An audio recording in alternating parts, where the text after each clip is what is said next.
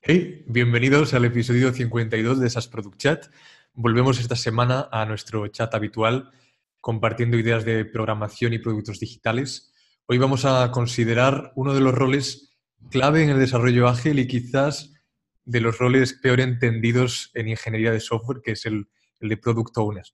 Hemos pensado que sería interesante descomponer las responsabilidades principales del Product Owner eh, ver los compromisos que tiene que establecer el Product Owner con el equipo de desarrollo y todas las habilidades que necesita un Product Owner para de alguna manera reducir los riesgos de incumplir los plazos que acuerdan con los stakeholders para la entrega de una funcionalidad o un producto.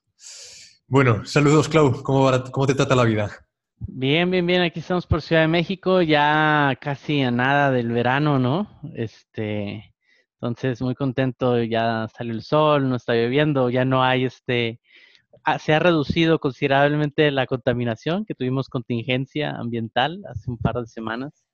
De todos modos, ya compré mi purificador de aire, entonces en el dichoso este hot sale que hacen toda esta semana en México, que es el equivalente al Black, Black Friday, pero este es de toda una semana, ¿no? Entonces ahí Amazon ahí fue, fue el merecedor de mi, de, parte de mi quincena este, este, en esta ocasión.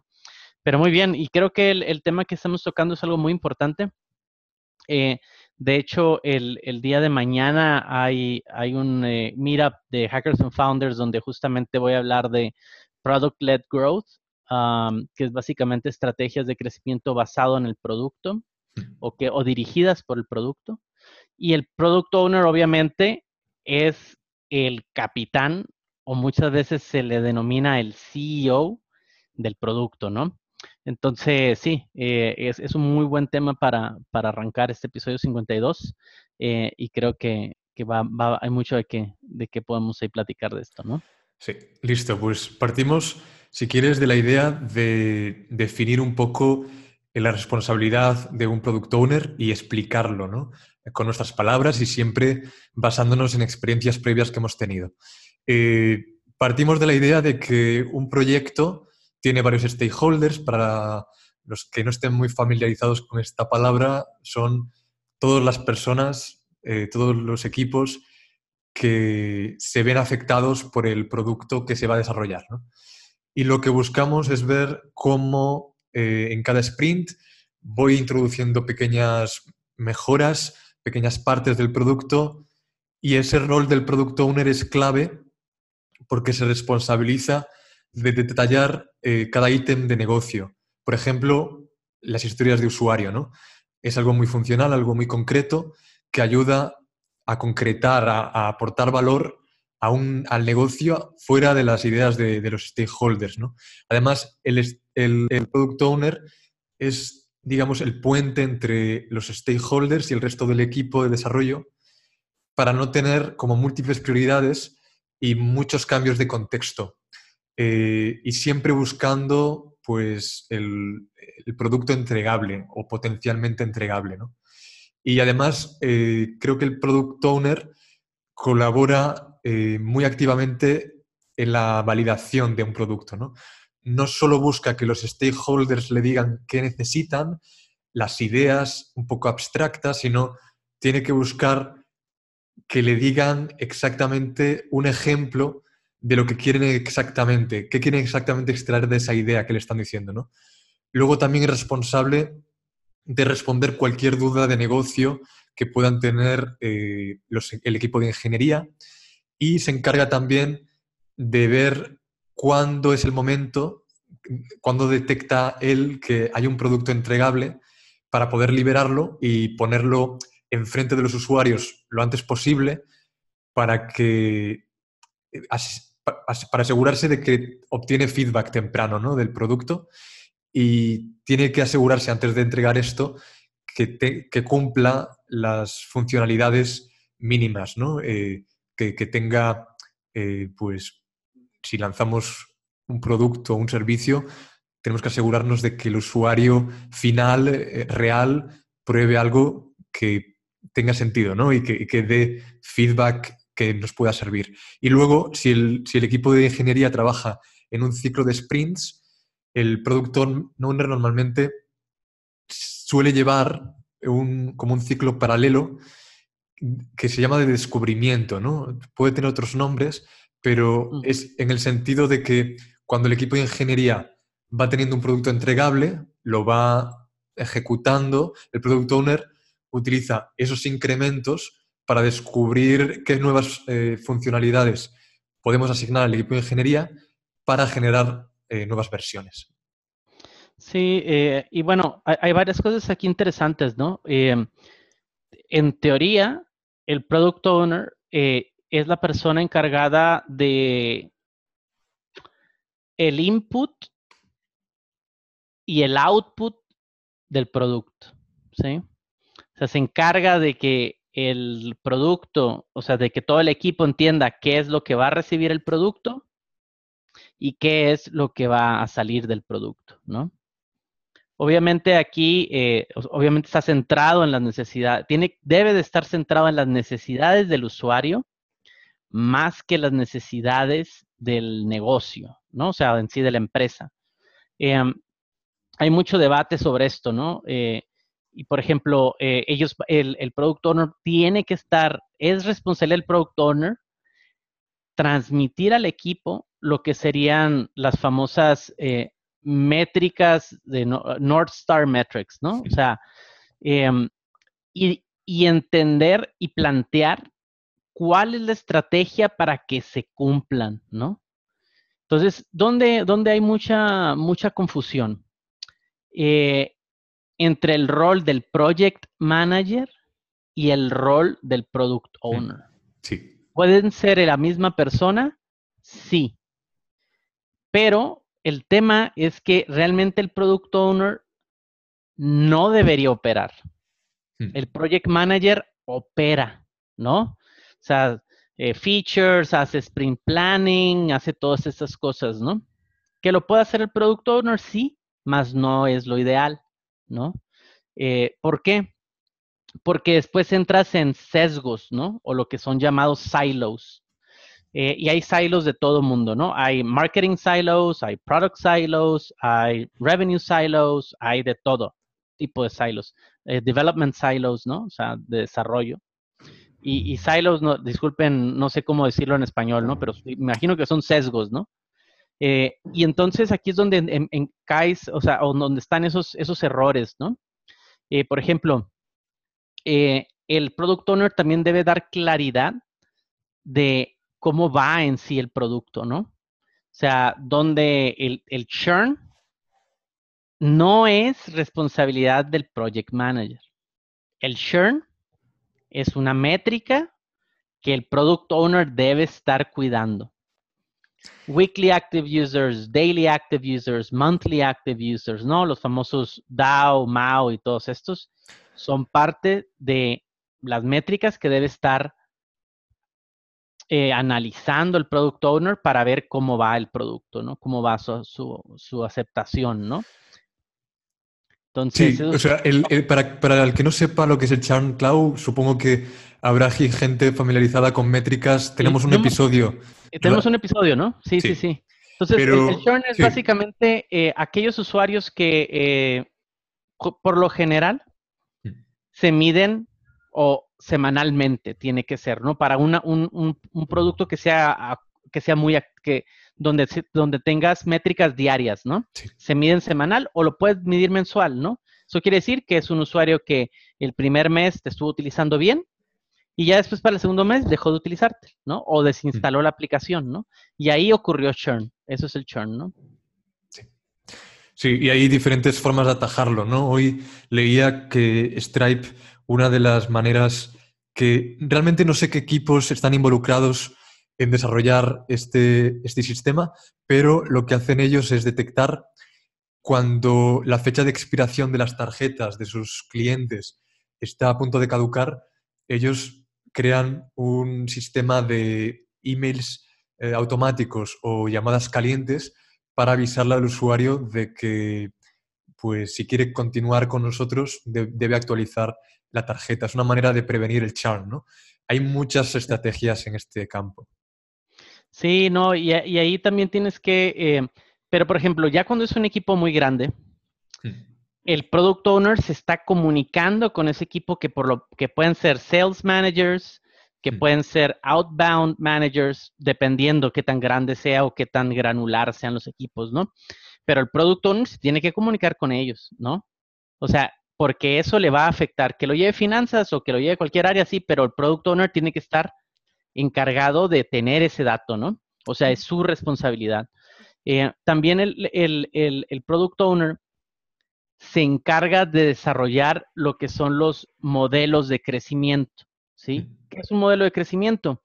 Es básicamente cómo tú estás, eh, vas a predecir, es un modelo de predicción de crecimiento del uso de tu producto, ¿no? ¿En base a qué? A todas estas North Star Metrics, hay, hay algún por ejemplo, Brian Bolford, que es, fue ex VP de Growth de, de, HubSpot, él dice, ¿sabes qué? A mí no, no, las métricas North Star no me sirven. Él dice que son tridimensionales.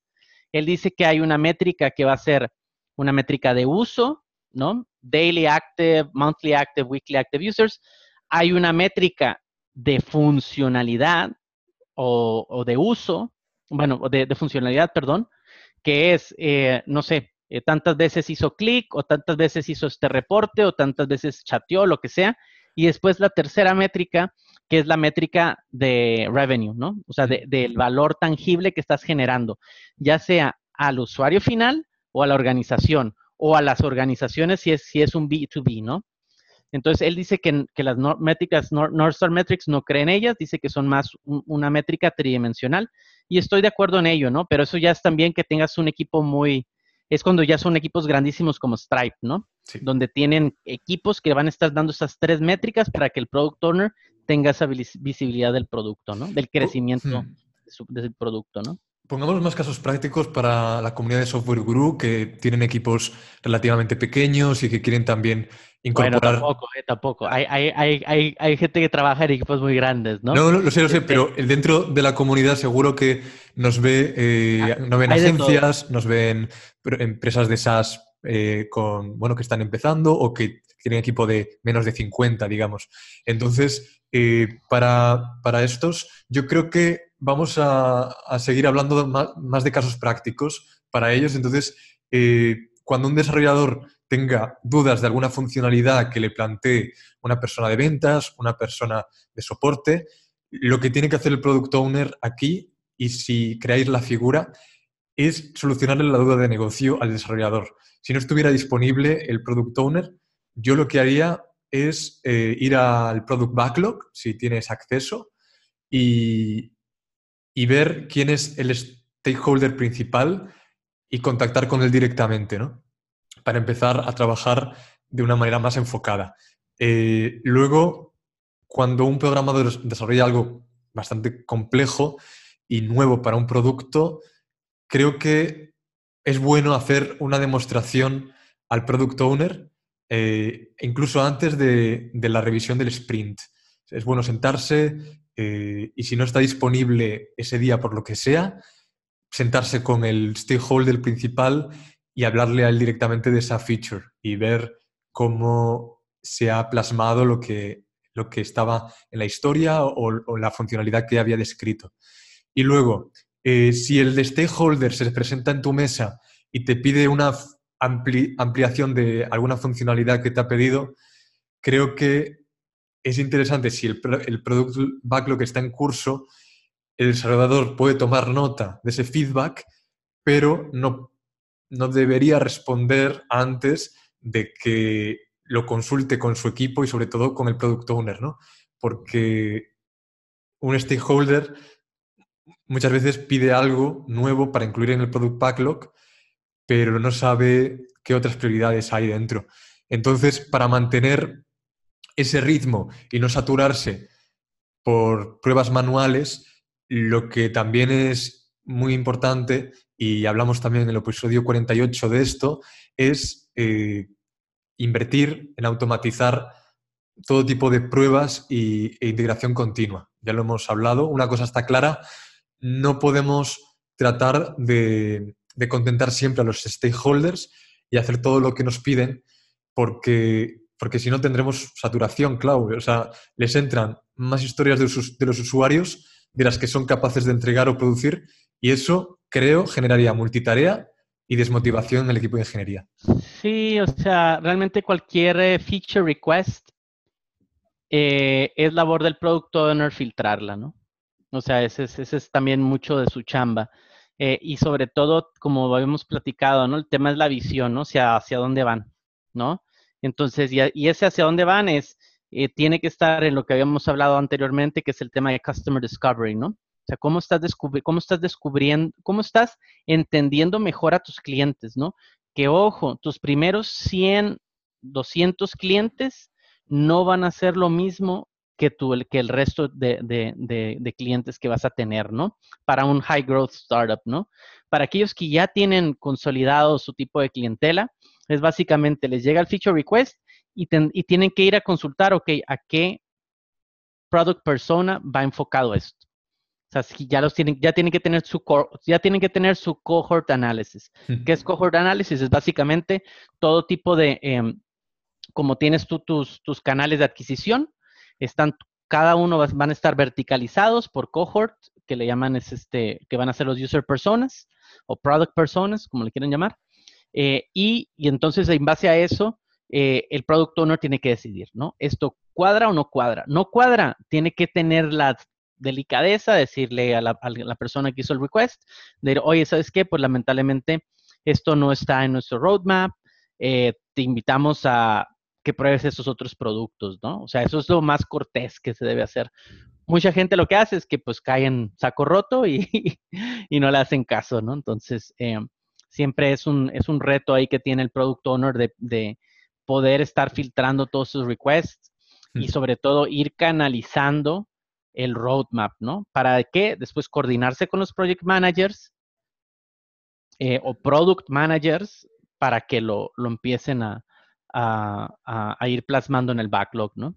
Sí, en, el, en otro episodio hablamos de metodologías ágiles, comentamos el caso de Scrum, el caso de Kanban, y al final estas metodologías, para resumir, ¿eh? esto es un campo enorme y complejo, pero podríamos decir que limitan el trabajo en curso, ¿no? El, work in progress, para, asegurarnos que estamos trabajando en un número realista de historias eh, que se pueden mm, atacar o atajar sin saturarse. Es decir, cuando entreguen una historia, eh, pueden aceptar otra siempre que, no se supere ese límite de historias semanales que el product owner o el product manager o, o el líder ha establecido. ¿no? Y el enfoque Scrum es parecido y también tiene, creo que, un mismo objetivo, que el equipo tenga suficiente trabajo, pero, o sea, y que lo puedan entregar rápido, de manera efectiva, pero que no exista una cola interminable que no se puede manejar, aunque es verdad que habrá features que estén en el product backlog desde hace meses. Y eso para mí no es desarrollo ágil, porque no es trabajar en una funcionalidad que un stakeholder pidió hace seis meses. Y yo, Clau, creo que hay que...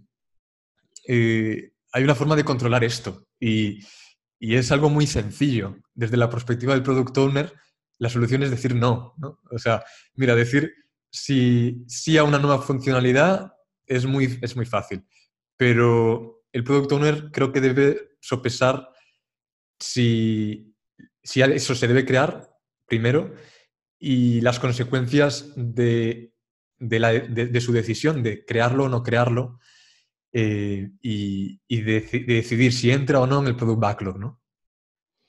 Sí, em, y sobre todo al final el, el, product owner tiene que estar completamente enfocado en que los resultados que están teniendo los usuarios en el uso continuo de su producto están impactando su negocio, ¿no? O sea, bueno, o, o su, ¿cómo se puede decir? O, o, sí, les están impactando ya sea su negocio o su vida personal o su, hmm. para aquello a lo que se hizo el producto, ¿no? De hecho, tienen que siempre estar midiendo eso, ¿no? Esto ese impacto. es importante, es bueno que lo menciones porque en la, definición de esas historias creo que a veces nos enfocamos mucho en la extensión de la historia y no en el relleno. Es decir, no significa que por ser más amplia sea más importante, más prioritaria. Piensa en algo pequeño de una aplicación que uses a diario y dime si no es importante. Por ejemplo, en mi caso, el buscador de palabras clave en Twitter lo uso muchísimo. Eh, y en desktop ya me diréis en comentarios cómo se hace, pero yo no encuentro o no es una forma tan eh, usable y amigable que, en móvil. Eh, para mí, buscar en todo mi historial de 65.000 tweets es algo que no es viable. Entonces, tener este buscador es una funcionalidad pequeñísima, pero eh, que crea valor. Entonces, valor y tamaño creo que es lo que permite al product owner eh, priorizar con sentido y de forma inteligente todas estas, eh, todas estas peticiones de los stakeholders. Eh, también es bueno, creo, hablar con los desarrolladores para ver qué esfuerzo de implementación tiene la feature y, y hacer una estimación probable. O sea, no, no, no, hay estimaciones exactas posibles cuando estamos al principio de, de, un producto SaaS. Por ejemplo, es casi imposible eh, si no tenemos feedback de los usuarios eh, en una etapa inicial de una funcionalidad. Necesitamos lanzar primero y luego descomponer cada historia en partes manejables. ¿no? Exacto. No, y vas iterando, ¿no? O sea, por ejemplo, no, sabes cómo te el, el churn, cómo, cómo va, te va a afectar, ¿no? No sabes si es por el uso del producto, si es por la facturación, ¿no?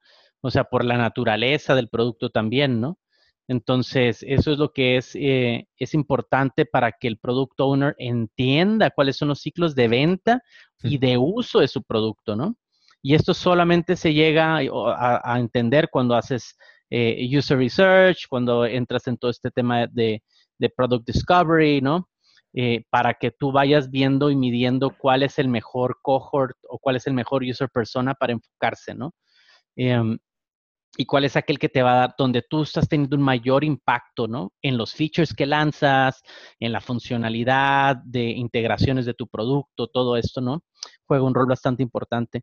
Eh, algo que sí me gustaría como recalcar bastante es que muchas veces eh, no, no, no, pone, el product owner muchas veces no pone atención o se fija en aquellas métricas como muy superficiales, ¿no? Em, por ejemplo, eh, cuando tú estás, eh, estás en, en etapa, hay, hay, dos partes importantes cuando vas a lanzar un producto SaaS, ¿no? Uno es la primera fase inicial, que son tus beta testers, ¿no? El cual te van a dar indicios de qué, de, hacia dónde va el mercado, ¿no?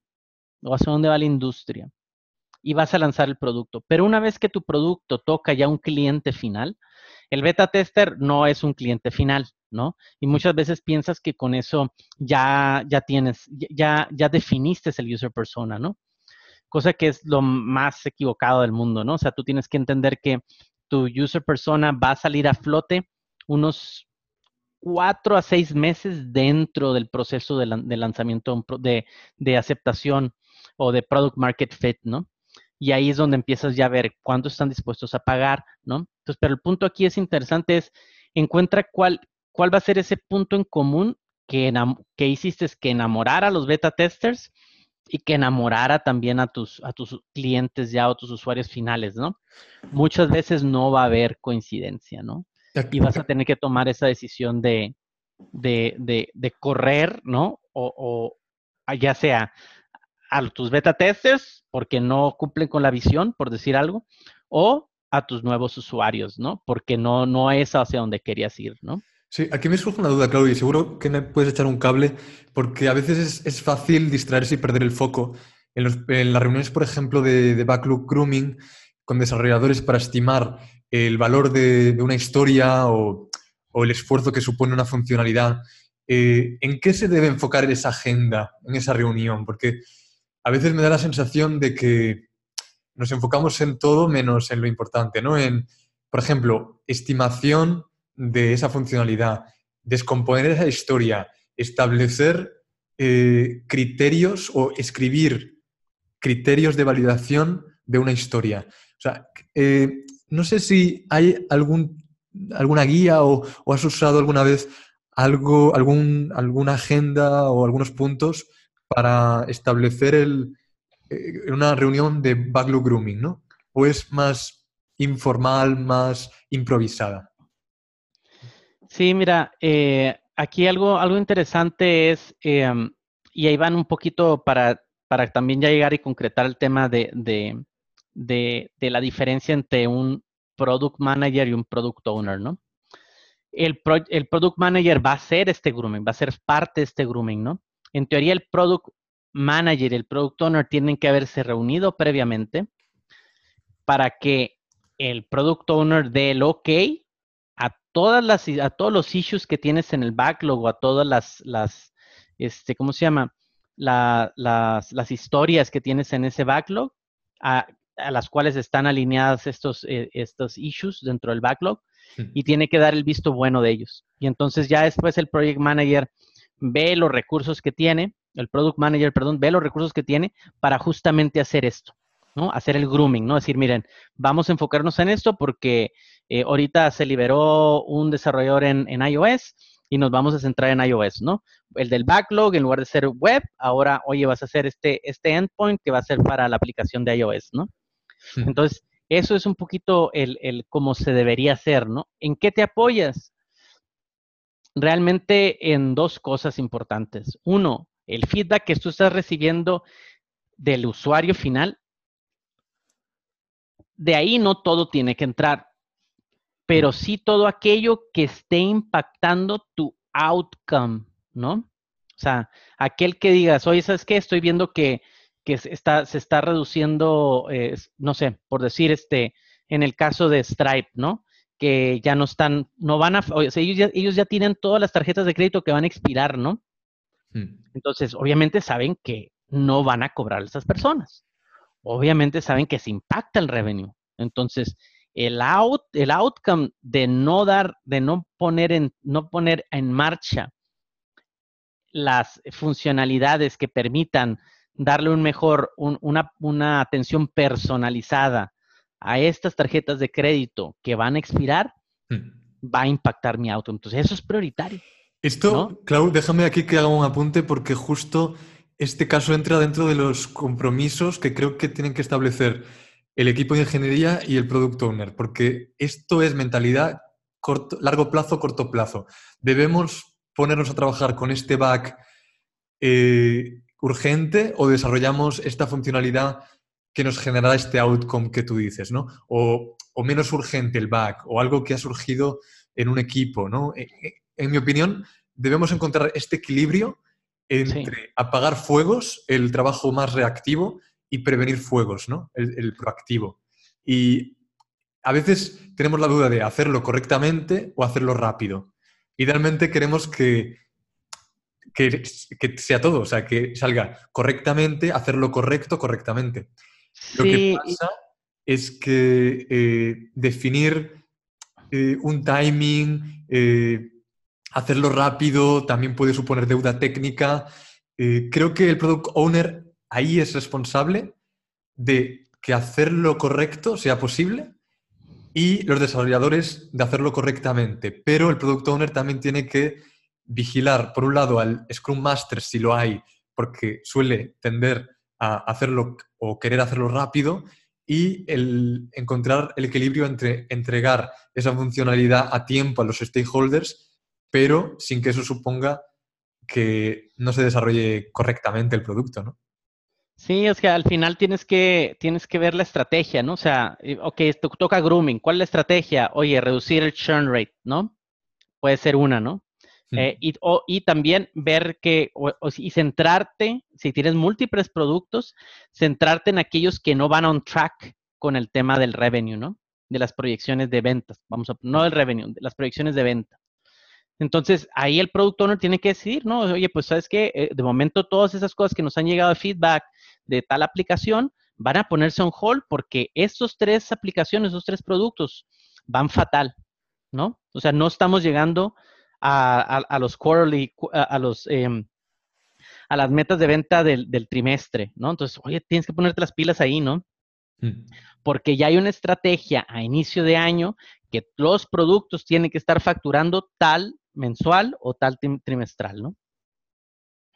Sí, y para hablar de algún otro compromiso, eh, creo que es interesante ver lo que debemos desarrollar, si nuevos productos o mejorar productos existentes, ¿no? Dependerá un poco de las necesidades eh, que tenga el, cliente o la plataforma SaaS o en base a los outcomes que queremos, pues desarrollar una cosa u otra.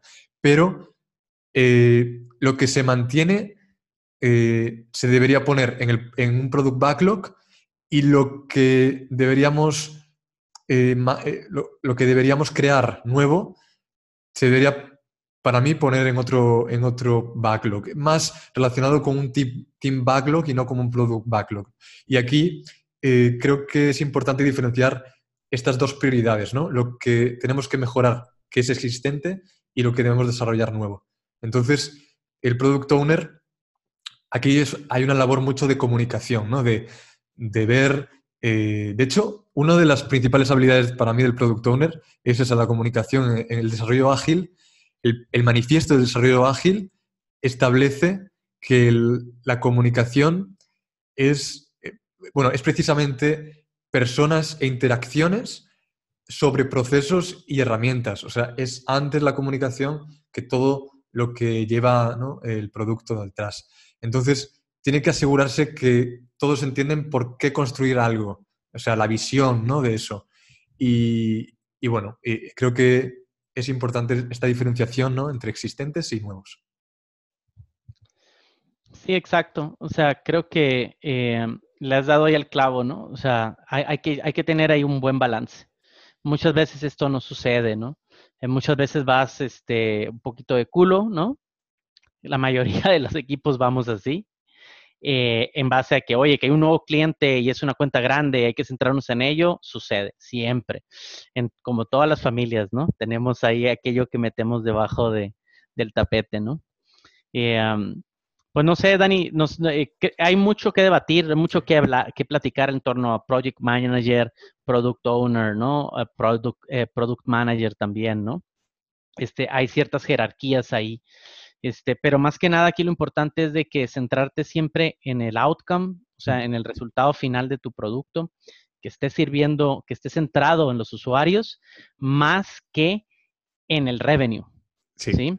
aquellos buenos productos son aquellos centrados más en que el outcome sea positivo para el usuario, primero, antes que a la empresa, antes que la organización. De hecho, hay que tener bastante cuidado con el tema de las expectativas. ¿eh? El product owner no puede mentir con las expectativas. Se, puede, se pueden hacer forecasts ¿no? y pronósticos, pero, pero también se debe tener en cuenta que es muy complicado hacerlo de manera exacta. El objetivo al final no es producir más, que el equipo de desarrollo cree más y más, sino entregar más, entregar eh, algo entregable, ¿no? un producto que, que sea un outcome deseado para esos stakeholders.